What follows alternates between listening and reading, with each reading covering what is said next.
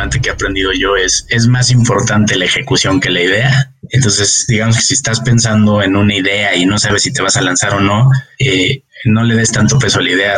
Probablemente eh, cuando lo hagas termines este, pivoteando o haciendo algo diferente a lo que concebías. Entonces, si la decisión la estás basando en la idea, eh, piensa que sobre la marcha se pueden corregir cosas. Hola, has venido a escuchar nuestras historias, ¿verdad? Entonces, bienvenido a Cuentos Corporativos, el podcast donde Adolfo Álvarez y Adrián Palomares hacen de juglares y nos traen relatos acerca del mundo de las empresas y de sus protagonistas. Prepárate a escuchar interesantes historias acerca del management, startups, compañías exitosas y fracasos empresariales.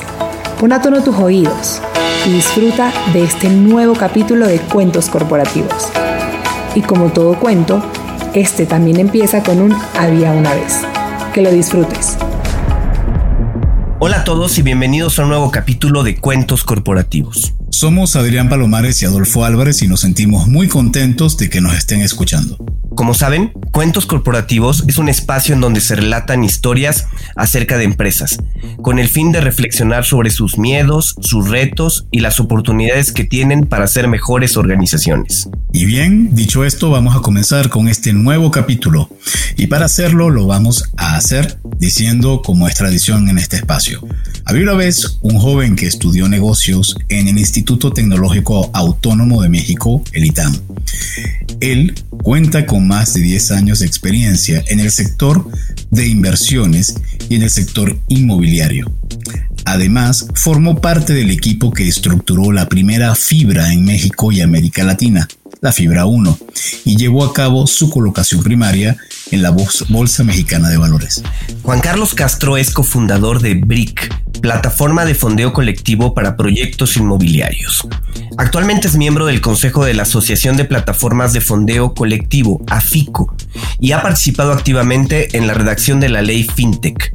BRIC fue fundada en el 2016 con el objetivo de llevar a los pequeños ahorradores los beneficios de las inversiones inmobiliarias, entre los que están un menor riesgo y mejores rendimientos.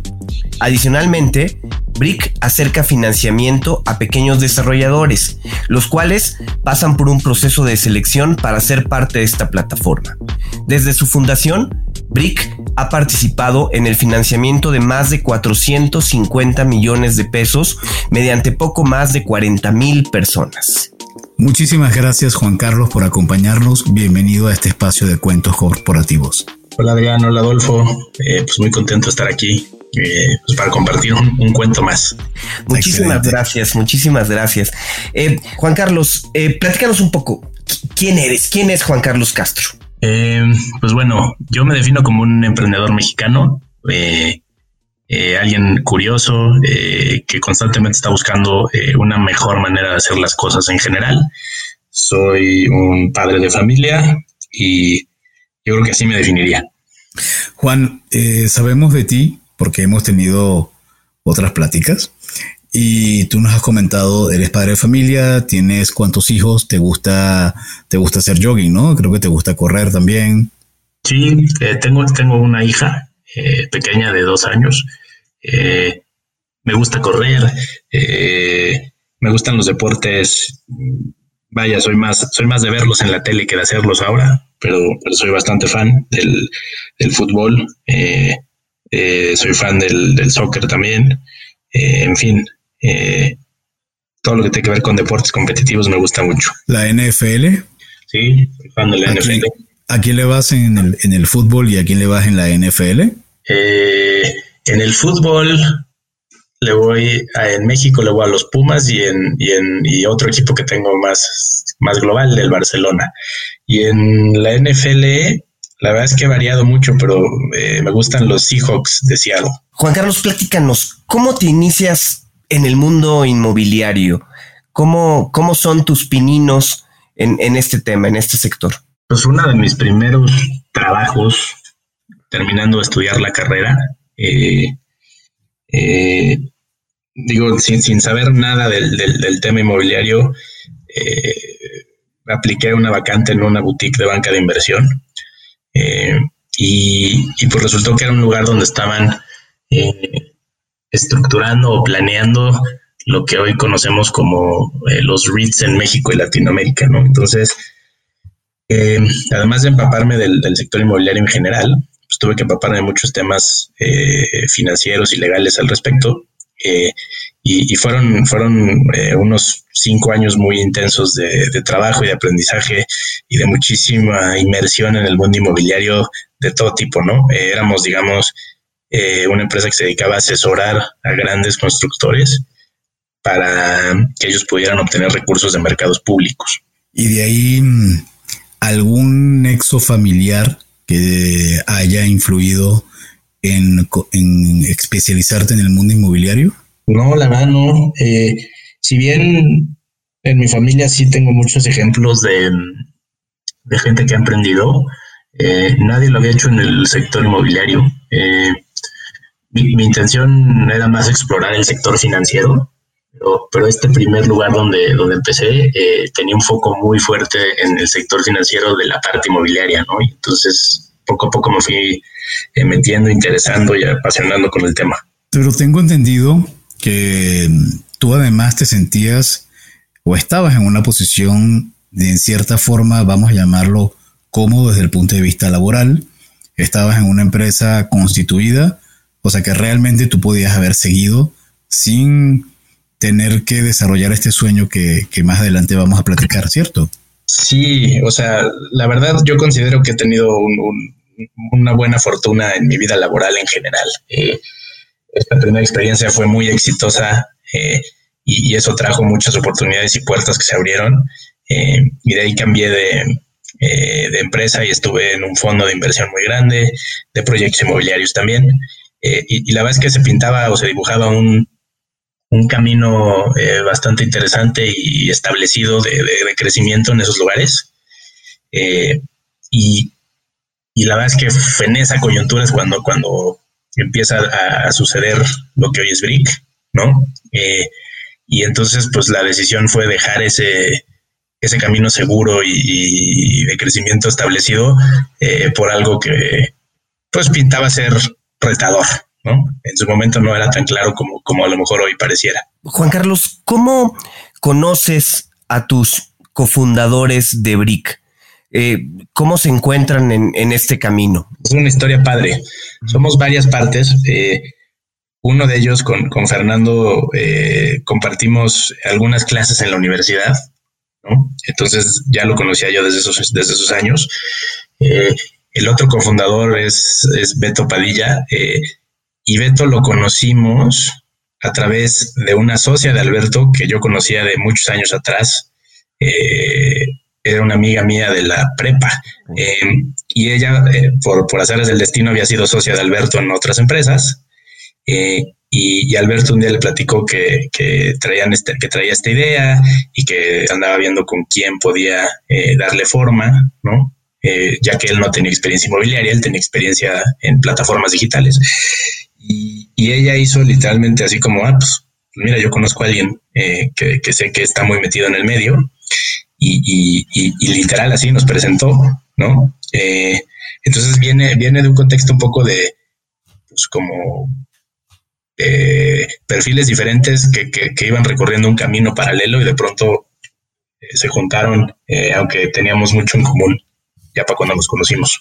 ¿Y se juntaron con el propósito de Brick o se juntaron para echar unas cervezas y platicar y oye, qué, padre que tenemos intereses en común? No, no, ya, o sea, digamos que sí con la idea de, platicar sobre Brick y la idea de Brick y la idea de hacer algo de crowdfunding en México te digo que es interesante porque ellos, Alberto, por ejemplo, es, un emprendedor serial de otros segmentos, ¿no? De, no necesariamente de inmobiliario. Y, como que tenían muy claro que la manera en la que más éxito habían tenido como emprendedores era juntándose con gente experta en las industrias donde estaban buscando eh, emprender. Entonces, eh, como les había funcionado esa receta, pues en este caso querían querían buscar gente experta en, esos, en esos rubros. Entonces, sí, definitivamente era con un ángulo de, crear algo en ese segmento.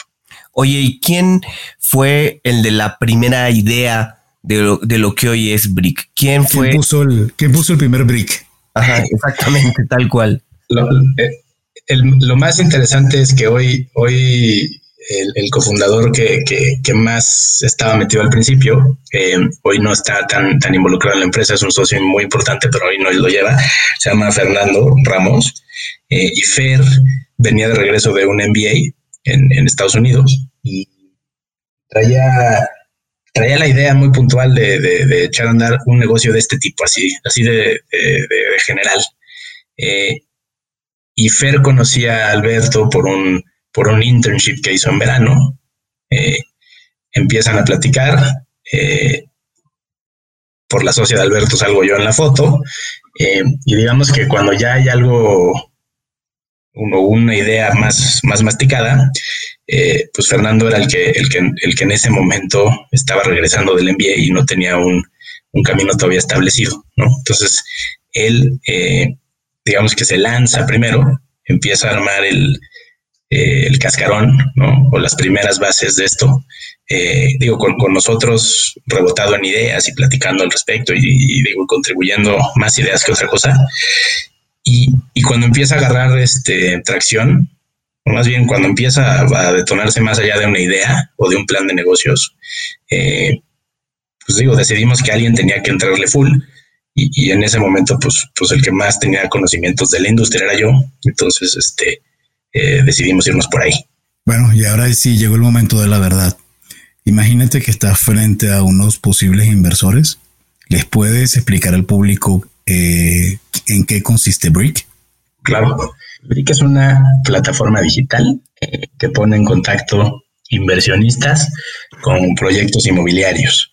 Y, al hacer eso, eh, le permite a los inversionistas pues, tener acceso a uno de los asset classes más grandes del mundo sin las barreras tradicionales de acceso que este asset class presenta que son tickets altos de entrada, eh, know-how específico y, un cierto network eh, que no todo el mundo tiene.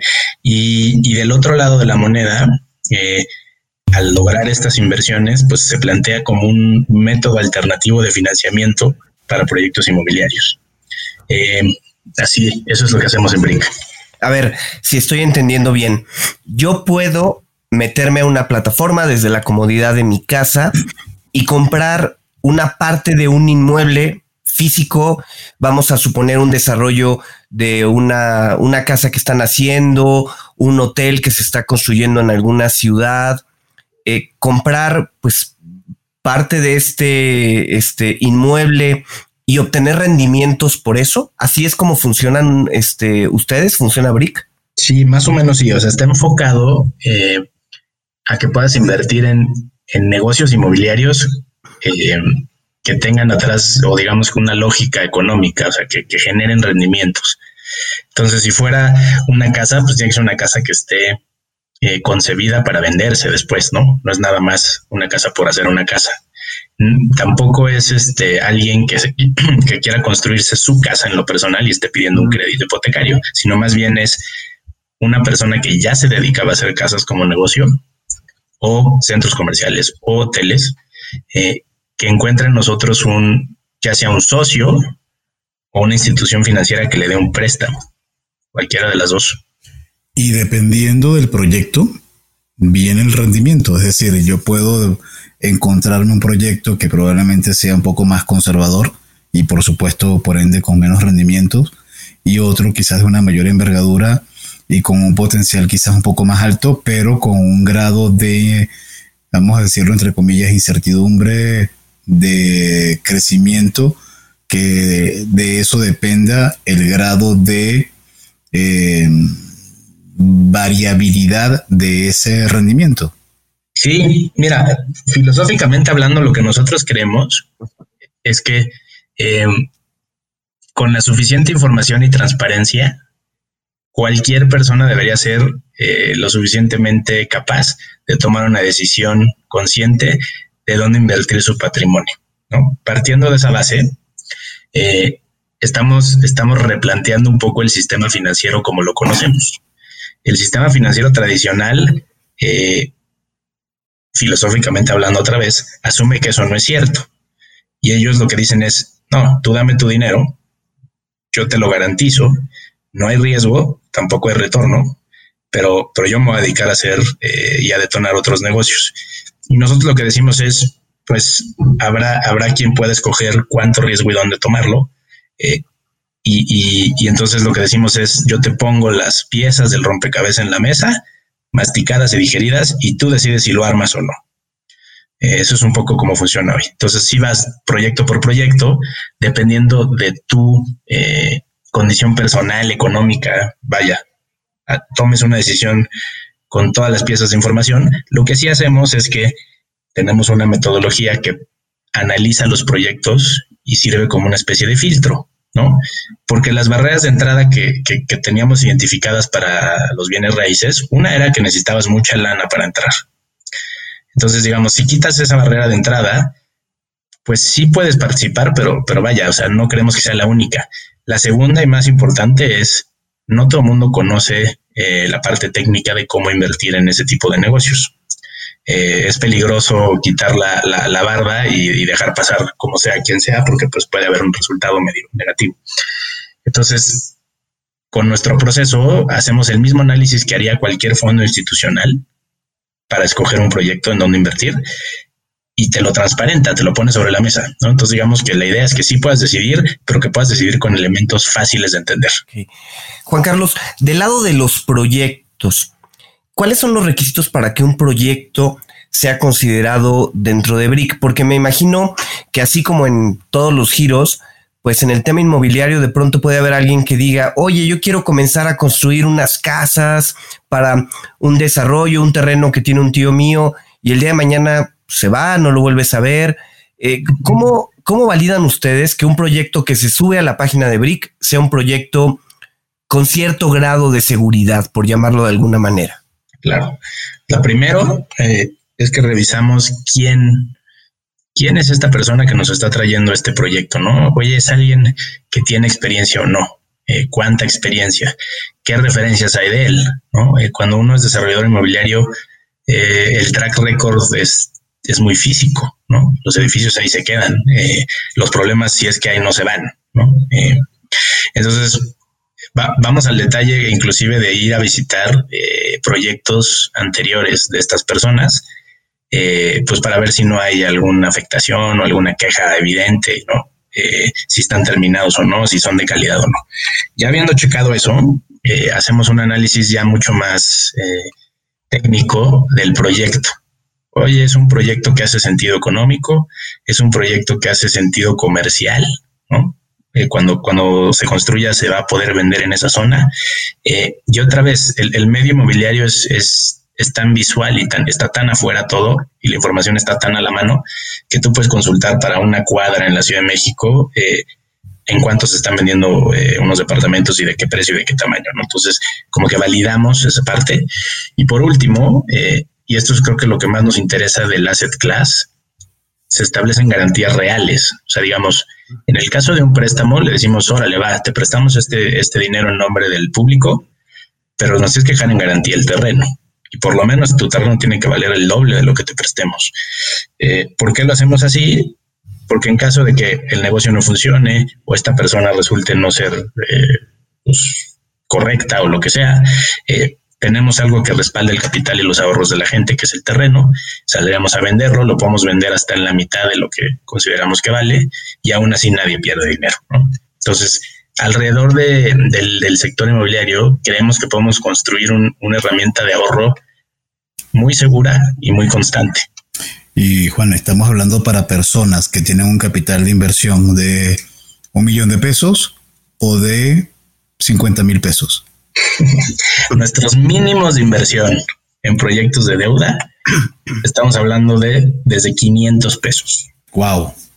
O sea, 500 pesos yo me hago dueño de un ladrillo de un desarrollo inmobiliario y voy a obtener un rendimiento. ¿En, qué rango están esos rendimientos? Mira, hoy, hoy pudieras esperar tener un rendimiento de entre el 12 y el 15%, yo esperaría en, los proyectos que ves en Brick. ¿Anual? Anual. Está muy bien, es casi cuatro veces lo que te ofrece CETES. Justo, ¿no? Eh, ese es, ese es un poco el vacío del sistema financiero que considerábamos que existía.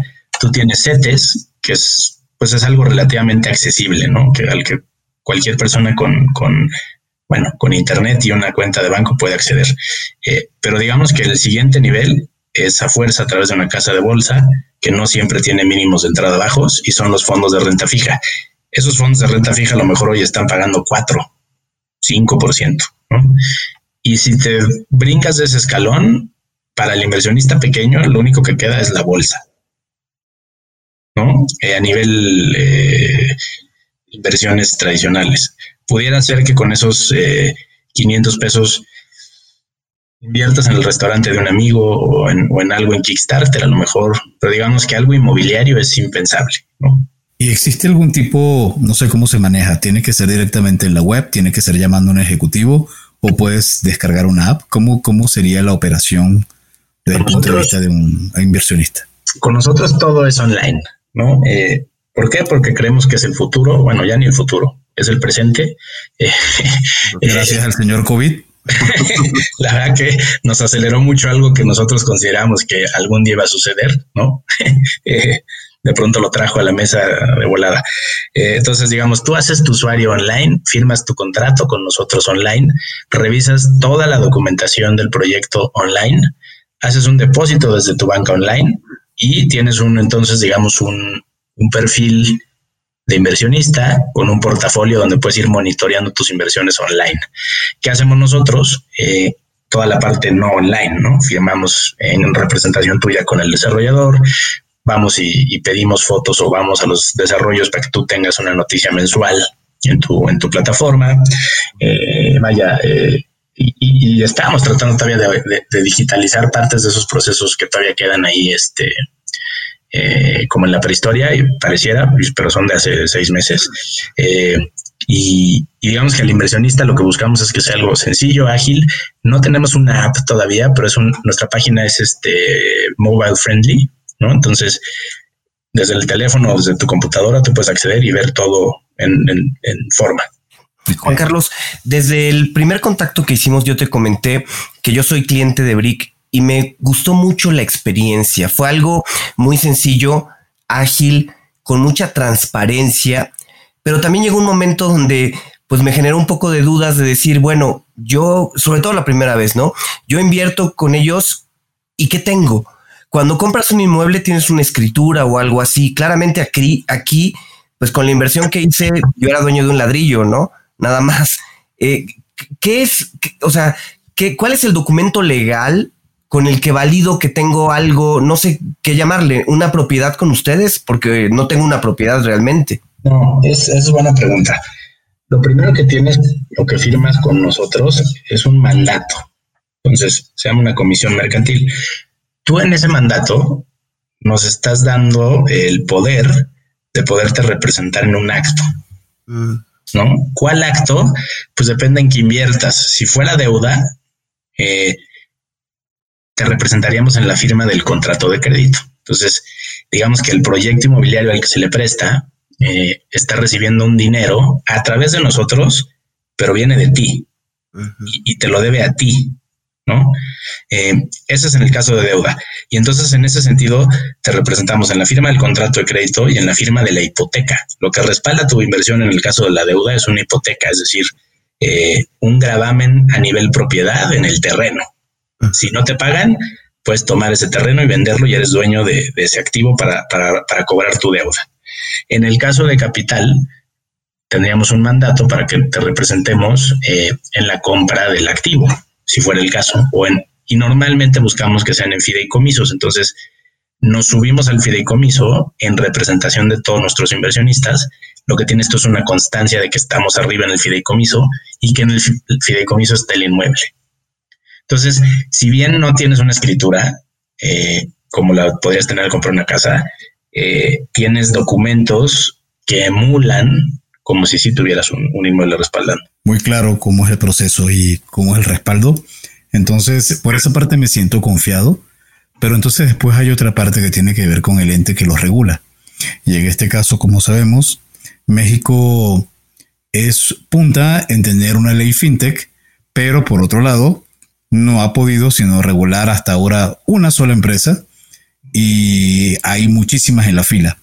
Tú que participaste en la red o en el proyecto de esta ley desde el punto de vista del área interesada, ¿cómo visualizas que esto va a pasar en los próximos meses? Esa es una parte súper importante. Eh, lo que planteamos cuando, cuando empezamos esta empresa era una actividad que no estaba permitida eh, para una empresa que no fuera, eh, que no tuviera una licencia de entidad financiera en México. Em, y, nosotros no queríamos eso, principalmente por lo que les decía yo de, que, de que, filosóficamente hablando no consideramos que, el modelo de negocios deba eh, de intermediar, sino al revés, ¿no? Y empezar a hacer para atrás y desintermediar. Pero bueno, eh, decidimos lanzar eh, con una sociedad, con una casa de bolsa, la cual nos permitía de manera legal cachar dinero del público inversionista. Ellos sí tienen una licencia de muchos años, ¿no? O sea, las casas de bolsa existen en México desde hace mucho. Eh, y ya habiendo lanzado y, habiendo florecido otro tipo de plataformas como Brick en el mercado mexicano, pues la autoridad se volvió y dijo, oye, esto, esto está sucediendo, aunque, aunque mi ley no lo contempla, ¿no? Entonces, eh, tanto es como la droga un poco, hay, como hay demanda, en lugar de, prohibirlo, decidieron regularlo, ¿no? Eh, ese proceso fue interesante porque pues, nos buscaron a las plataformas que existíamos en ese momento eh, para entender muy bien qué hacíamos y por qué existíamos y a quién atendíamos. Eh, y con base en esas interacciones y también viendo los marcos regulatorios de otros países, eh, crean esta ley fintech, que es, digamos, la primera, yo creo que en Latinoamérica del tipo. Y, y, para no hacerles el cuento largo, La ley lo que establece es que las que ya operábamos podemos seguir operando siempre y cuando apliquemos a la nueva figura que se creó. Entonces crearon una nueva figura, así como hay bancos, casas de bolsas, eh, SOFOMS y SOFIPOS, ahora hay una nueva figura que se llama ITF. Eh, ¿y, qué, ¿Y qué implica eso? ¿Y por qué, por qué es relevante para esta plática? Eh, porque yo considero que es el primer paso hacia que la gente realmente adopte el fondeo colectivo como parte de su, de su día a día. Eh, si yo te preguntara hoy, Adolfo, oye, tú cuando vas al banco, haces una transacción, un depósito, un retiro, ¿tienes incertidumbre o miedo de que tu dinero se vaya a esfumar? Yo, pensaría que no, ¿no? Ya lo haces muy, muy simple, es muy, ni te lo cuestionas, ¿no? No sabes ni a dónde se va, ni quién, ni por dónde cruza, tal, tú sabes que llega y listo. Eh, y lo tienes así descontado. Eh, eso es porque, pues, hay, hay, hay muchas cosas in place como una regulación, como mucho tiempo de uso y comunicación y etcétera que ha sucedido, que para el crowdfunding son centrales, yo creo, para que se adopte. Entonces, eh, cuando la, por fin la regulación termine de aplicarse, y es decir, que, le, que exhiban las licencias de quienes aplicaron para el proceso, eh, va a haber un esfuerzo de la autoridad por dar a conocer el mecanismo. Viene un, un ente eh, que protege al, usuario inversionista también, eh, de cara a las instituciones eh, y una serie de cosas que yo creo que hacen que la gente empiece a confiar más. Y la verdad es que la clave de este, de este negocio es eso. Eh, la confianza que pueda tener la gente en el mecanismo es determina el nivel de alcance y de poder que puede tener. Juan Carlos, platícanos un poco más de la intervención que tuvieron en la redacción de la ley FinTech, ¿no? mi percepción es que por un lado tienes a las autoridades un poco alejadas del tema tecnológico, quizá menos conocedores del tema tecnológico. Y del otro lado tienes a los bancos, que seguramente los ven a ustedes como unos competidores voraces, listos para tomar algunos clientes. Y ustedes están ahí en medio buscando generar esa ley que les dé cierta, llamémosla así, certeza. ¿Cómo fue ese proceso de la redacción de la ley FinTech? Fue muy interesante. Eh, nosotros desde el principio, con, una serie de otras plataformas que ya existían también, decidimos crear la asociación de las plataformas de crowdfunding, eh, porque como no existía nadie que nos regulara, nos pareció una noticia buena hacia los inversionistas tener un código de ética y autorregularnos. Esa es la intención de la FICO en un inicio. Y además servía de punto de contacto con la autoridad, eh, porque para la autoridad era un poco complicado hablar con, con 15 plataformas a la vez que tenían 15 mensajes distintos. Y entonces, en lugar de hacer eso desordenado, lo hicimos muy ordenado y a través de la FICO interactuábamos con la autoridad. Entonces, por ejemplo, el primer draft del, borrador de la ley no los compartieron para comentarios. Mm. Eh, ¿Por qué? Pues porque íbamos a ser los regulados. Entonces era importante que, eh, que escucharan nuestra opinión. Eh, con respecto a, lo que dices de cómo, cuál era la posición del sector más tradicional, ¿no? Pues sí había un poco de pushback en ciertas cosas. sobre todo, más allá de, bloquear, ellos lo que pedían es una cancha pareja.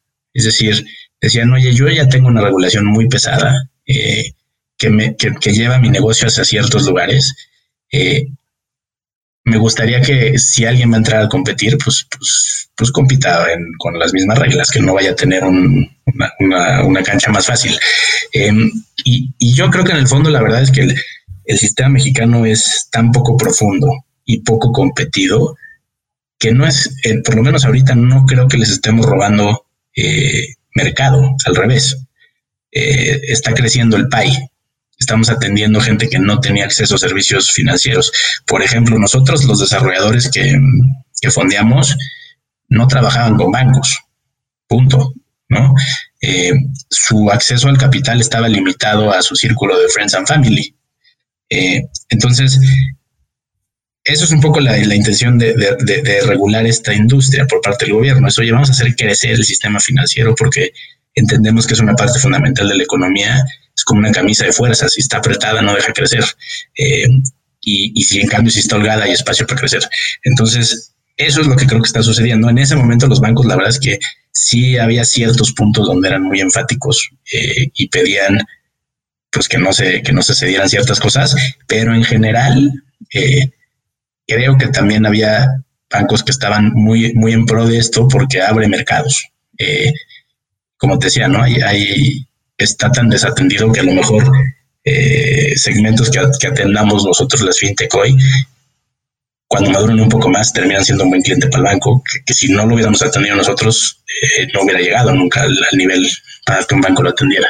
Entonces llegamos a este momento, Juan, donde, recapitulando, tienes la idea, Tienes socios, tienes equipo, tienes la empresa, tienes una ley, mal que bien, existe una ley y irá madurando, este, nada es perfecto, pero por lo menos existe.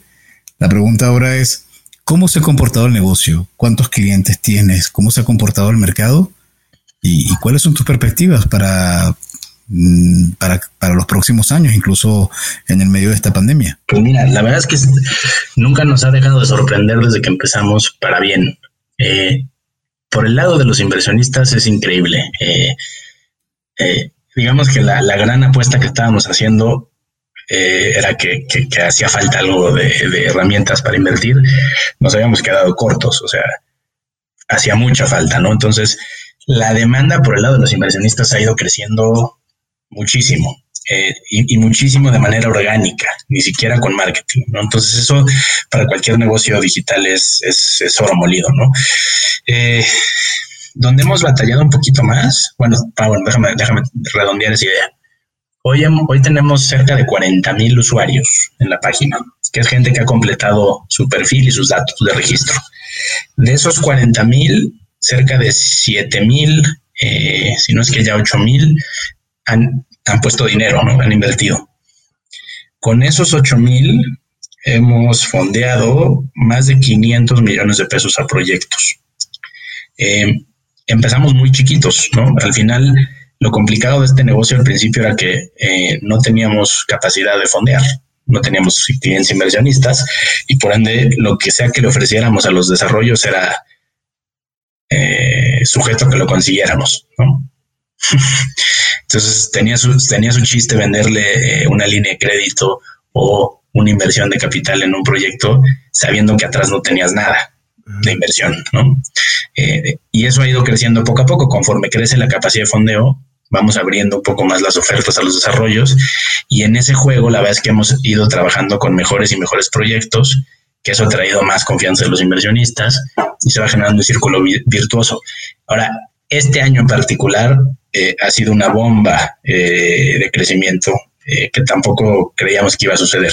Recuérdanos, perdón que te interrumpa, ¿cuántos años tiene operando Brick? Brick empezó a operar formalmente en el 2016. nunca hemos hecho una inversión en marketing, pues yo diría que relevante. Siempre han sido pequeñas pruebas y pequeños eh, pinchazos de dinero para ir probando. Eh, tiene que ver mucho con que no estaba clara la ley en un principio, entonces no queríamos arriesgar por ahí. Hoy que ya está mucho más claro el panorama, creemos que con, esfuerzos de marketing y con la parte de la autoridad validando el modelo, el crecimiento de usuarios puede ser muchísimo más grande. Pero digamos que hoy solito ha llegado hasta donde, hasta donde va. Eh, del lado de los proyectos también, eh, pues hemos ido mejorando y nos han ido aceptando más, ¿no? Como que el, sector inmobiliario es muy tradicional. Eh, no es un sector que por lo menos hasta hace poco, estuviera muy interesado en la tecnología, ¿no? Eh, y, este año, pues sí, es un parteaguas. La verdad es que eh, cuando empezó el COVID teníamos miedo, ¿no? De, cómo iba a reaccionar la inversión, de cómo iban a reaccionar los proyectos. y, la inversión, la verdad es que se destapó. Eh, mucha de la gente que, que tenía miedo eh, y quizá invertía en otras cosas como en la bolsa, en criptomonedas, este, eh, en fin, en todas las otras opciones que existen. Eh, al principio de la pandemia decidió irse hacia un hacia algo más seguro, ¿no? y, combinado con eso, pues sucedió algo a nivel mundial, que todas las bancos centrales bajaron tasas, ¿no? Entonces, las cosas seguras empezaron a pagar menos rendimiento y menos rendimiento y menos rendimiento. Y entonces, el único asset class eh, que seguía presentando rendimientos atractivos era, era el real estate. Eh, y con todas las barreras de entrada que el real estate presenta. ¿no? Entonces, al, borrarlas de cierta medida nosotros, eh, pues tuvimos una aceptación muy, muy grande de, inversionistas nuevos, otra vez de manera orgánica y, vaya, a mitad de la pandemia, eh, un volumen de inversión que nunca habíamos visto en, en la empresa, ¿no? Y a la par, también sucedió algo curioso muchos de los jugadores tradicionales del sector financiero empezaron a echarse un poco para atrás, ¿no? Con, el riesgo y, la crisis que veían venir. Y eso hizo que muchos proyectos se quedaran sin su fuente de financiamiento. Eh, y entonces ese vacío que se crea en el mercado, eh, pues lo, bueno, lo estamos tratando de llenar, no te diría que ni siquiera es, muy grande, no lo podemos llenar. Eh, pero, pero vaya, nos están llegando muchos proyectos que a lo mejor hubiera tardado años que este tipo de desarrollos se nos acercaran, eh, pero que la coyuntura los llevó a buscar otra opción, una alternativa. Y, ahí me gustaría regresar a la idea que les decía hace rato, el sistema financiero tenía un hueco, tanto para los que invierten como para los que necesitan financiamiento. La crisis lo único que hizo fue, eh, lo, prendió los reflectores de lo que realmente sucedía atrás. Entonces, estamos como en, como en un, es muy, es muy raro año para nosotros porque para donde voltees hay, hay, digamos, pues negatividad, este, eh, gente sufriendo, eh, vaya, pandemias, ¿no? Y, para nosotros ha sido como si, como si mágicamente se hubiera resuelto el mundo para nosotros, ¿no? Es una locura, es un sentimiento extraño. y en este sentido, hoy entiendo que cualquier persona a nivel nacional puede invertir en BRIC. Y también entiendo que del otro lado tienen desarrollos concentrados en ciertas ciudades, ¿no? Eh, en el tema de desarrollos, ¿dónde está la, oferta donde ustedes invierten? Mm, empezamos mucho en la Ciudad de México. Digo, es el mercado más grande del país. Eh, de acá somos todos los socios y es el mercado que conocíamos. Entonces nos pareció muy lógico empezar por ahí. Mm, después hubo, un, hubo un cambio de gobierno en México hace poco y particularmente en la Ciudad de México, que trajo muchos problemas para el sector inmobiliario en cuanto a permisos y licencias. Y, y, literalmente eso nos obligó a buscar otros estados, ¿no? porque no estaba, no estaba funcionando el negocio en, la Ciudad de México. Entonces migramos a, empezamos a ver temas en Guadalajara, en Querétaro, en Puebla, en Cancún, en Monterrey. Eh, en fin, fuimos abriendo nuevas geografías y encontrando en esas nuevas geografías una foto muy similar, pero más dramática, de un sistema financiero que no termina de, penetrar. Menos opciones para invertir, menos eh, acceso al financiamiento, eh, mucho más aceptación del producto que traíamos. Entonces, pues digamos que la coyuntura nos llevó a un lugar que estaba bien interesante. Entonces ahora tenemos un alcance más completo en cuanto a geografías que eso además le deja a los inversionistas escoger. Y tú puedes diversificar por proyecto, por geografía, por tipo de inmueble, por tipo de desarrollador. Puedes hacer un portafolio muy curado, muy diversificado. Entonces, eh, hoy te diría que casi en cualquier estado de la República podemos hacer un deal. Eh, a lo mejor en algunos somos más lentos porque no nos toma tiempo eh, pues, asimilar la información y lo que no conocemos, pero si fuera alguna de las primeras cinco o seis ciudades del país, eh, no hay problema. Y es muy temprano todavía para hablar de alguna expansión internacional, ¿cierto? Sí, yo, digo, a lo mejor me equivoco, pero, pero, pero yo creo que en México somos muy pequeños todavía eh, para el tamaño mercado que es, ¿no? y, y no vería un, una salida hacia algo para afuera, salvo que viniera, digamos, una muy, muy, muy buena oportunidad. O sea, ahorita nos, desenfocaría mucho, yo creo. ¿Y ustedes están trabajando con algún fondo de inversión, con algún VC? Hemos platicado con muchos eh, a lo largo de la historia de la empresa y, nuestro, nuestro camino ha sido un poco distinto al de la típica startup de tecnología. Eh, de entrada, eh, somos una empresa que ha producido flujos desde temprano. Entonces, eh, la plática con los VCs no es dinero para subsistir, es dinero para crecer. Eh, y, donde más nos hemos atorado con los VCs es que como eso está, digamos, entendido, que, que, somos cash flow positive, no, no vamos a depender de rondas subsecuentes para seguir existiendo y entonces como una vez que entras en ese juego es difícil bajarte y tienes que seguir en rondas y rondas y rondas. Y eso a veces al VC, por la manera en la que ellos operan, ¿no? con horizontes de salida y, tal, no les hace sentido. Dicen, oye, pues yo me monto aquí y a lo mejor es un buen negocio, pero ¿quién me va a sacar? ¿Quién me va a comprar? ¿Cuándo? O sea, y la visión de nosotros como socios es un poco más de largo plazo. Nosotros podríamos esperarnos Vaya, si llega alguien y nos ofrece un chequezote, a lo mejor sí lo tomamos. Pero, pero digamos, nuestra intención es construir algo, eh, un proyecto de vida, ¿no? Eh, o sea, si esto lo podemos llevar y que salga bolsa, qué padre, ¿no? Eh, a lo mejor es un camino más tradicional y no tan, tan innovador como está haciendo hoy el VC, pero tiene para nosotros mucho valor porque manejamos el dinero de la gente, ¿no? Y, y cuando eso es, es un hecho, eh, el incentivo a crecer, pues debes de cuidarlo mucho, ¿no? O sea, un VC lo que va a querer es un crecimiento agresivo eh, y a lo mejor un crecimiento agresivo no cuida los mejores intereses del dinero que estás custodiando, ¿no? Entonces, para nosotros es más importante, eh, por, por, como somos, eh, cuidar esos incentivos y crecer de manera sana. y para eso, pues, pues hemos usado nuestro propio flujo, capacidad, y es un negocio que la gente entiende luego, luego. Entonces tenemos muchos ángeles inversionistas eh, que han participado en el capital de BRIC, este, porque es fácil de explicar, es, muy humana eh, pues la necesidad de invertir en ladrillos.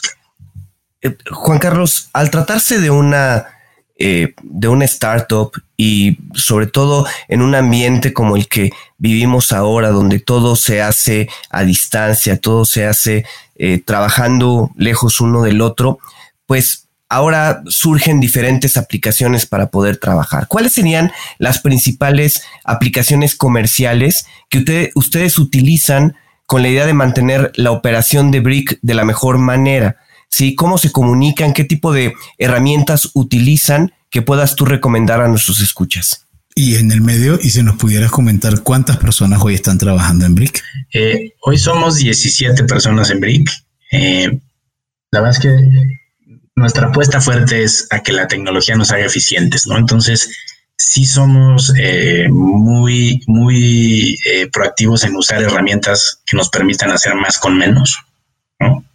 Eh, y, eso se lo atribuyo a, mi socio Beto, que es, es un genio de la tecnología y de, los, de las apps digitales. Él, desde siempre nos empujó mucho hacia allá y nunca habíamos visto el valor de, de, o sea, es algo que ya hacíamos inconscientemente, pero este año, vaya, quedó más que evidenciado que como ya lo traíamos en el ADN, para nosotros brincar a un modelo 100% remoto tomó cinco minutos, ¿no? Eh, y esos cinco minutos fue lo que nos tomó cancelar el contrato de la oficina física que teníamos. todo lo demás ya estaba. Eh, pero bueno, regresando a tu pregunta, una de las aplicaciones que yo creo que, más valor puede generarle a una empresa hoy, no importa qué hagan, eh, dado que no puedes trabajar eh, face to face, es Slack. es increíble lo ordenado que puede hacer la comunicación entre equipos con Slack. Es, es, muy útil, se puede conectar con APIs a, a las plataformas, al, vaya al correo donde tú me digas. Eh, entonces tienes en real time, no sé, 20, 30 temas abiertos, ¿no? Con un equipo pequeño pero bien organizado eh, y puedes ir atendiendo todo. Eh, entonces esa me parece, yo creo que la más importante. Obviamente el correo, Nosotros usamos la suite de Google con, con, el Drive y con todo lo que eso implica, ¿no? pues pues ahí mismo hacemos este, las videollamadas, ¿no? Que eso hoy ya no, ya no concibes el mundo de negocios sin una videollamada. Usamos también algunos como CRMs o, software de, gestión de proyectos. Nosotros usamos uno que se llama Trello. Eh, y es muy útil, la verdad, muy visual, eh, muy fácil de seguir. Y, y, la última que recomendaría, y apenas le estoy agarrando el gusto y el feeling, se llama Notion. Notion es, es una plataforma donde puedes, o bueno, nosotros la usamos por lo menos para plasmar el know-how de la empresa y que cualquier miembro del equipo lo pueda ver. Entonces, eh, por ejemplo, el onboarding para un empleado nuevo está en Notion. Eh, el proceso que usa el equipo de tecnología para destinar recursos a una nueva iniciativa está descrito en Notion. El proceso de due diligence que utilizamos para analizar un deal está en Notion. Somos, somos, o sea, creemos mucho en la transparencia y en la apertura eh, y en la interacción entre los equipos. Entonces, al revés, en lugar de ser un lugar donde el know-how es atesorado y, no compartido, eh, consideramos que, hoy en día la información está para el quien la quiera buscar, ¿no? O sea, no puedes esconder nada y no hay valor en esconderla eh, dentro de una empresa. Entonces, somos una organización muy horizontal, donde todo el mundo puede opinar.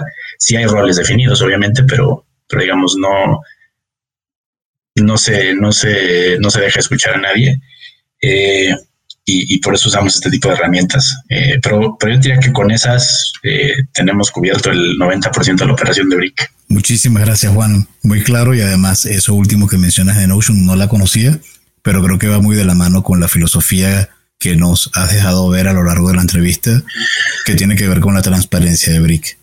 Entonces, es obvio que si vas a ser transparente hacia tus clientes, también tienes que hacerlo con los colaboradores que, que están en tu compañía. Entonces, Juan, eh, llegamos al punto donde en esta parte del episodio te hacemos unas preguntas que denominamos las preguntas de rigor muy orientadas a cuentos corporativos. Y para eso, la primera pregunta que hacemos de rigor es si te gustan los cuentos y si hay algún cuento favorito o algún escritor de cuento favorito. Sí, me, gustan los cuentos. Eh, Digo, claramente de, pequeño me gustaban mucho los cuentos eh, a la hora de dormir. hoy disfruto mucho eh, ese momento del día donde, donde a mi hija le leo un cuento antes de dormir. Eh, es muy divertido y, ver la reacción que puede tener a, un personaje o a, una historia. Y, más allá de eso, me he vuelto un fan de, del storytelling y, de apreciar eh, cuando alguien lo hace bien, ¿no? Es, es increíble y es, es algo que, que, que, que, por lo menos aspiro a lograr hacer bien algún día, ¿no? Eh, me encanta el storytelling. Eh, ¿Algún cuento en particular que me guste? soy de lo más fan de, de, Pedro y el Lobo. Pedro y el Lobo es, es un escritor ruso, pero lo que más me gusta del cuento es que tiene una, una sinfonía compuesta que te va llevando de la mano y te, y te produce emociones eh, más allá de lo que está diciendo el cuento, ¿no? La pura música te, lleva de la mano, me parece increíble eso. En cuanto a libros que nos puedan recomendar, que puedas recomendar a nuestros eh, escuchas, algún libro enfocado a emprendimiento que para ti consideres que ha sido valioso en este proceso? Sí, este, un libro que me encanta, que no necesariamente es de emprendimiento nada más, sino eh, es como de mejoramiento personal que lo puedes llevar a una empresa o no, pero se llama Atomic Habits eh, de James Clear. Eh, pues, digo, es, como un, yo lo veo como un, como un guion eh, de cómo lograr lo que sea en la vida. Vaya, o sea, me parece una historia increíble que él cuenta primero como suya, ¿no? Es, un relato de cómo él aprendió el valor de los hábitos eh, y después usa muchos ejemplos eh, bien interesantes de cómo poco a poco y día a día puedes este, darle la vuelta a lo que sea.